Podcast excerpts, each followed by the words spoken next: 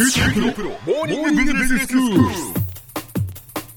日の講師は九州大学ビジネススクールでマーケティングがご専門の岩下仁先生です。よろしくお願いします。よろしくお願いします。先生今日はどういうお話でしょうか？はい。今日はジェンダーフリー市場の拡大というテーマでお話したいと思います。はい。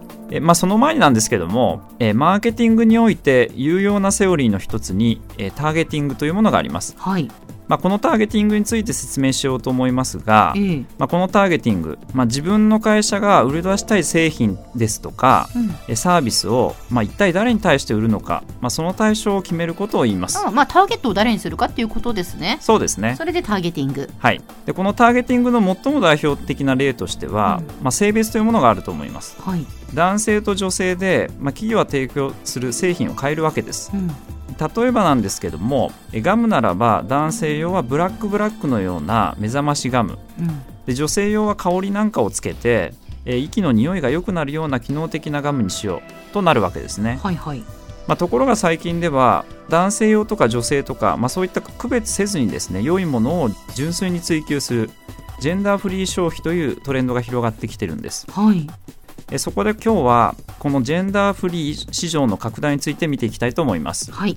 え男性も女性も使えるという点ではえこれまでもユニセックスという言葉がありました。うん。聞いたことありますもちろん。はい。ユニセックスの製品というとええ。もともとは男性と女性、まあ、どちらでも使えるよううん。に性別を感じさせないようにデザインされたものを言います。そうですよね。でそれに対してなんですが、まあ、ジェンダーフリーの製品というのは、え例えば男性用を対象に作られたものをそのまま女性が使用したりえ逆に女性に作られたものを男性が使ったりする。えこういったことを言うわけです。ああそうなんですね。はい。化粧品を例にお話したいと思います、はい、え化粧品といえばもちろんターゲットは女性が中心なんですが、うん。え実はここ10年でえ男性用化粧品の市場が2倍に拡大してるんです。うーん美容に気を配る男性の潜在需要を掘り当てた格好で製品数も増えています。あーまあこれはね聞いたことがありますよ。男性も美容液を使ってるとかね。おっしゃる通りです、ええ。実は一部の男性が女性用化粧品を使うようになってきてるんです。あそうなんですね。その男性向けの化粧品っていうことではなくて女性用の化粧品を男性が使っている。そうです。はい。女性用にこう作られたものを男性が興味を持って購入して、まあ、それを使っているこういった現象が見られているわけです。はい。えー女性用化粧品市場、まあ、この20年ほどで劇的に変化しておりまして美白や保湿にとどまらずシワを取ったりですとか、まあ、シミを薄くする、まあ、機能性にこだわった製品が、えー増えています。うん。えー化粧品を使うことにも慣れてさらにそういった機能を求める男性、まあ、こういった人たちが男性用ではなくて女性用の化粧品を選ぶようになってきているわけです、まあ、これにはインターネット通販の普及も追い風になっているわけです。はい。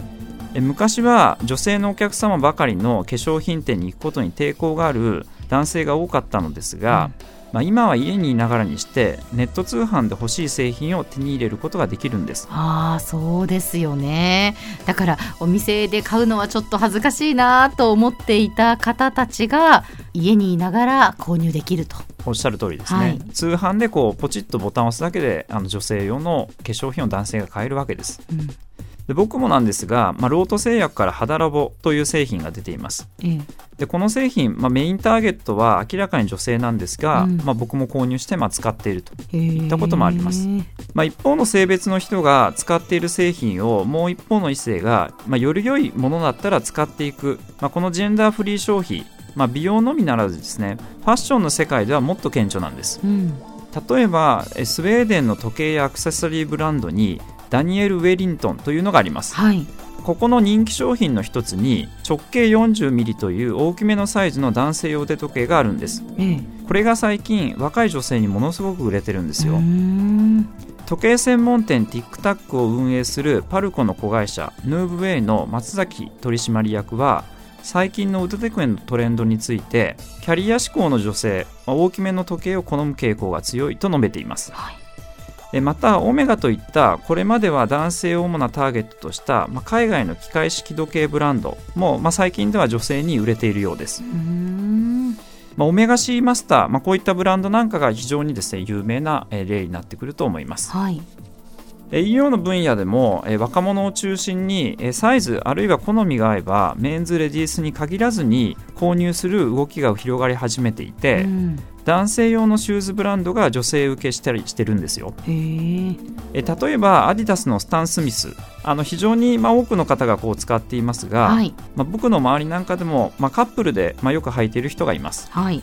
まあ、要はもともとは男性用のスタン・スミスってことですよね。そうですね。それをだから女性も履いてるってことですよね。おっしゃる通りです、ええ。まあ、これらの動き、まあ、カップルですとか、まあ、夫婦が一緒に訪れて同じものを吟味しながら買い物できる場が増えますとえ新たな消費が生まれる可能性を秘めているということがわかると思います、うん。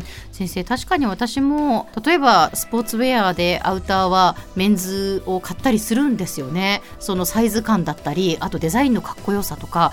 だからこう女性用とか男性用とかに限らずかっこいいものは着たいなと思うので、まあ、そういう消費っていうのはやっぱ増えてるんだろうなって思いますね。はい、まさに消費者の心理レベルでこのジェンダーフリーという動きがあの出てきていることがわかる恒例だと思いますね、はい。まあ、ジェンダーフリーのこの動きなんですがえ日本を超えて海外の高級ブランドでも見られているようです。はい。えイタリアのサルバトーレ・フェラガモ、うん。グッチボッテガ・ベネタええ。イギリスのステラ・マッカートニーは男女のモデルがともに登場する合同賞を開いています。はい。え合同賞を開く理由としては、まあ、男女で統一した世界観を見せることができるためというふうに言ってるんですよ。え世界の有名ブランドでも、まあ、消費者が異性の服を着こなし始めていることに着目しているのです。うん。え男性も女性もジェンダーへの特別の意識あるいは主張を伴うことなく異性の製品の良さを純粋に認めているのです。では先生今日のまとめをお願いします。はい、えー今回はジェンダーフリー商品に焦点を絞り話を進めてきましたジェンダーフリー商品ですがこれまでは男女別という製品が主流でしたが価値観の変化からニーズに合った消費ならば男女で別という垣根はあまりなくなってきているようですこの点にいち早く目をつければ新たな市場を開拓できるのではないでしょうか今日の講師は九州大学ビジネススクールでマーケティングがご専門の岩下仁先生でした。どうもありがとうございました。ありがとうございました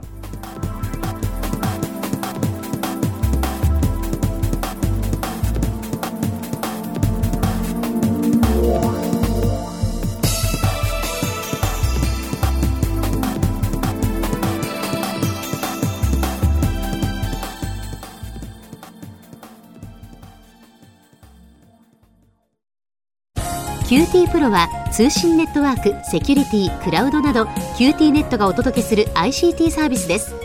九州中に展開した光ファイバー網を基盤に一番身近なビジネスパートナーとして九州の企業自治体の皆様をサポートします。詳しくは QT プロで検索を。